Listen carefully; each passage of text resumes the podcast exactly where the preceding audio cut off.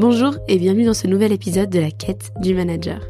Alors comme tu peux l'entendre, ma voix est légèrement différente parce que je sors euh, d'un gros épisode de, grippe euh, et, bref j'ai perdu ma voix d'où euh, d'où le fait que je n'ai pas pu poster deux épisodes ces deux dernières semaines. Mais là je la retrouve doucement mais sûrement. Donc voilà, je voulais quand même enregistrer le podcast de cette semaine.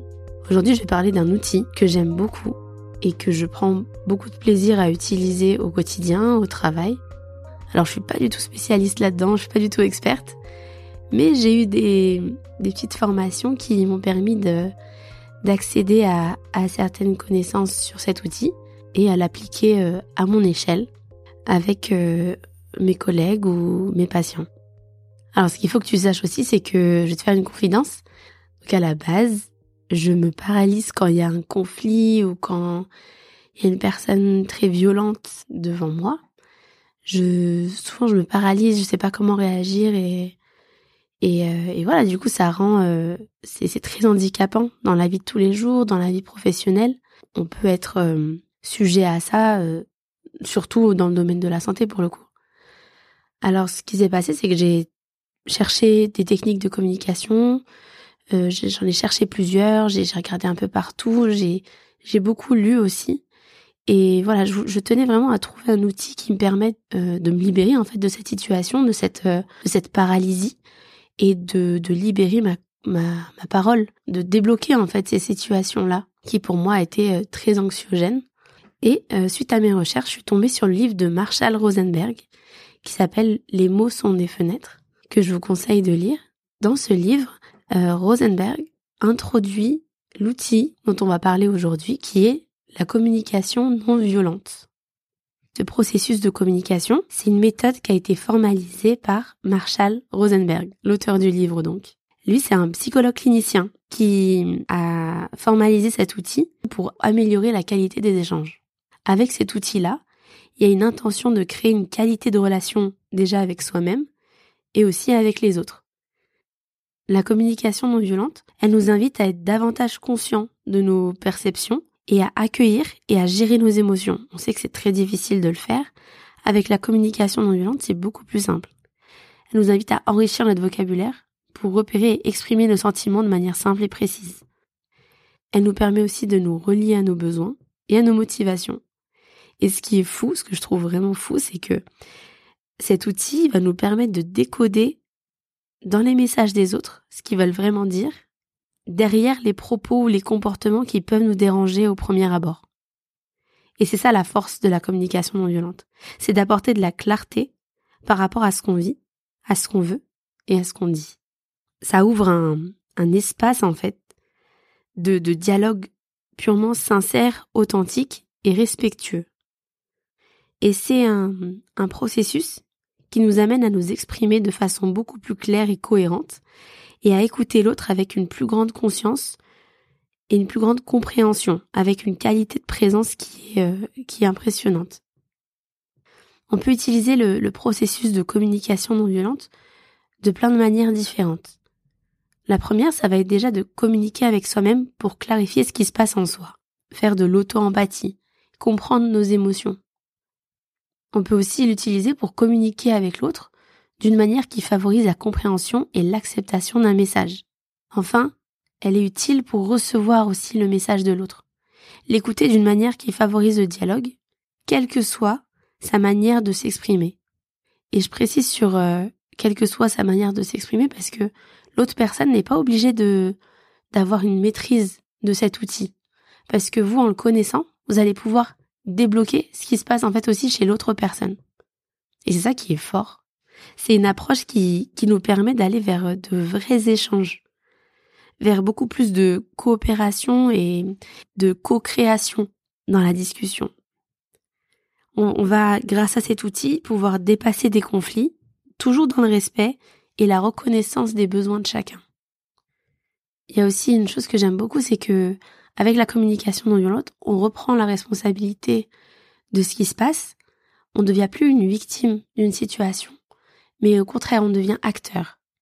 Il y, a ce côté-là où on reprend le contrôle, on reprend le pouvoir sur nos vies et sur euh, les discussions qu'on a avec les autres. et avec soi-même. En fait, pour vous l'imager, la plupart du temps, ce qui va se passer, c'est que quand on va avoir un conflit, euh, une altercation, une discussion un peu animée, l'intention qui est derrière, souvent, c'est soit on va essayer de vouloir euh, prouver, convaincre, on va chercher à savoir qui a tort, qui a raison, euh, à exercer des fois son pouvoir sur autrui, surtout quand on a un poste ou un métier qui fait qu'on a une sorte de hiérarchisation. Voilà, il y a un désir des fois de plaire ou de faire alliance contre une personne. Il n'y a pas forcément de coopération derrière. L'intention n'est pas de coopérer avec la personne. On va essayer de manipuler ou bien de, comme j'ai dit, de convaincre. Euh, voilà, il y a une sorte de, jeu de, de pouvoir en fait. Alors qu'avec la, la communication non violente, il y a une intention de coopération derrière. On va favoriser une qualité de présence sans exercer son pouvoir sur euh, l'autre personne. Et au contraire, on va essayer de faire alliance avec l'autre personne pour pouvoir avancer et pour pouvoir tous les deux répondre à nos besoins respectifs. Et souvent, dans les, dans une discussion euh, classique, dans le modèle habituel, on va mettre l'attention, pas l'intention, l'attention sur l'autre en disant que l'autre a un problème. C'est l'autre le problème. On va mettre des jugements, on va mettre notre interprétation sur ce qui se passe. Voilà, on va, on va forcément juger l'autre. Alors que avec la communication non violente, et on va le voir avec plusieurs euh, étapes, on met plus une attention sur soi, sur ce qui se passe en fait chez nous et aussi chez l'autre. Il n'y a pas de, de jugement moralisateur. Qu'il s'agisse de clarifier ce qui se passe en soi ou de communiquer avec les autres, la communication non violente, elle propose de porter son attention sur quatre points. Le premier point, c'est l'observation. Le but, c'est de décrire la situation de manière factuelle. Elle est purement descriptive, on n'émet aucun jugement sur la situation. Ensuite, l'autre point, c'est le sentiment. C'est pouvoir exprimer les sentiments ressentis face à cette situation. Et exclusivement décrire ce qui se passe en soi. Encore une fois, là, le plus difficile, c'est de ne pas impliquer une autre personne, de pas accuser une autre personne. C'est vraiment, voilà, moi, ce qui se passe en moi, c'est ça. Le troisième point qui va être important, c'est le besoin. C'est clarifier le besoin qui est la source du sentiment ressenti. C'est désigner ce qui en soi ou en l'autre demande à être satisfait pour notre épanouissement. Parce que selon Rosenberg, tout conflit ou sentiment désagréable est l'expression tragique d'un besoin insatisfait. Donc là, le but, c'est de, de trouver le besoin qui, justement, recherche satisfaction. Tous les humains ont les mêmes besoins, ils ont une stratégie différente pour les satisfaire. Enfin, le quatrième point, c'est la demande. Et celle-ci, elle doit respecter des critères très précis. Elle doit être réalisable, concrète, précise et surtout formulée positivement. Si cela est possible, on va essayer de, proposer une action qui est faisable dans l'instant présent. Et c'est une demande aussi qui va être négociable, c'est-à-dire que on autorise la personne à qui on s'adresse à répondre par oui et par non. On n'est pas là à lui imposer euh, une demande justement. Il y a une qualité qui est très présente dans la communication non violente, c'est l'empathie. C'est pouvoir être euh, présent pour la personne, sans donner de solution, sans être sympathique, sans la consoler, sans donner de conseils. Vraiment juste être présent. En général, ça se définit avec euh, de, la, reformulation. En fait, on reformule les sentiments et les besoins de la personne et ça permet une écoute euh, active et, et qualitative.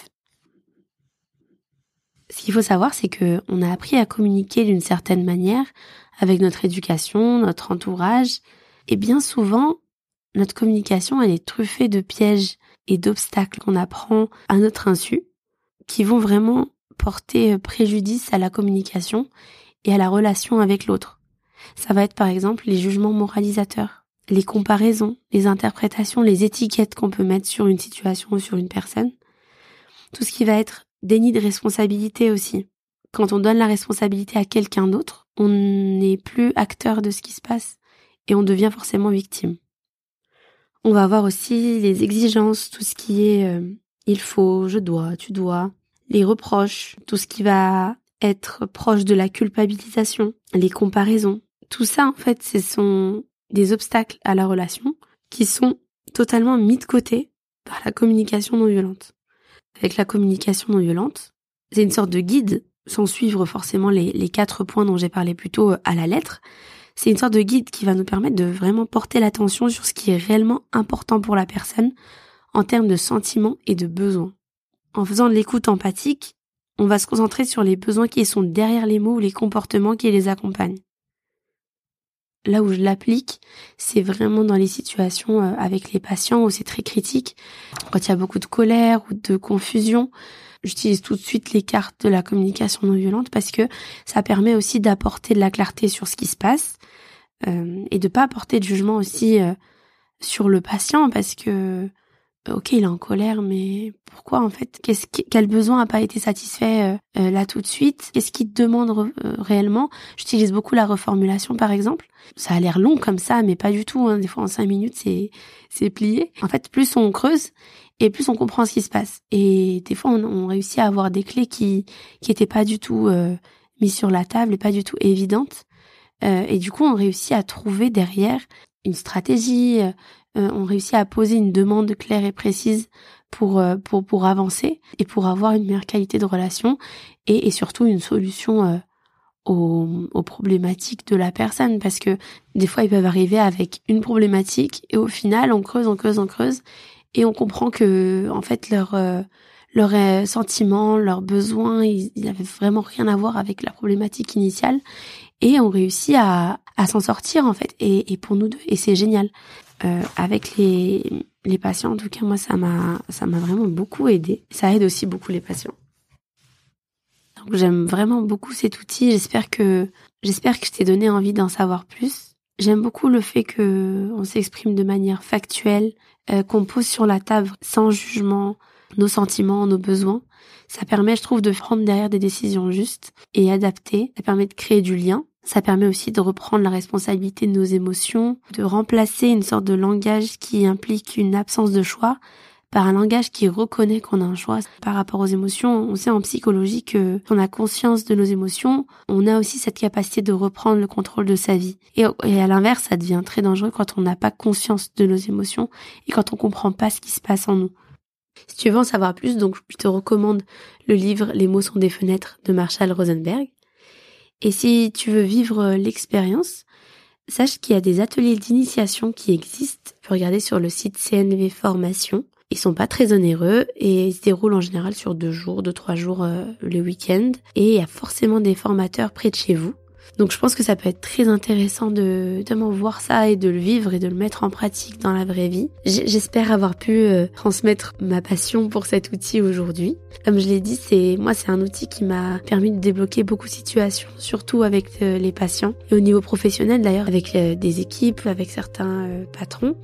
Après, c'est comme tout, plus on applique et plus on, on y arrive et plus c'est plus rapide et plus c'est limpide aussi. C'est un outil à utiliser au quotidien, je trouve, et, qui est très puissant.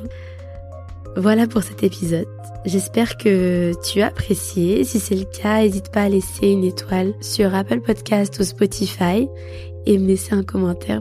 Je te dis à très bientôt dans le prochain épisode du podcast La quête du manager.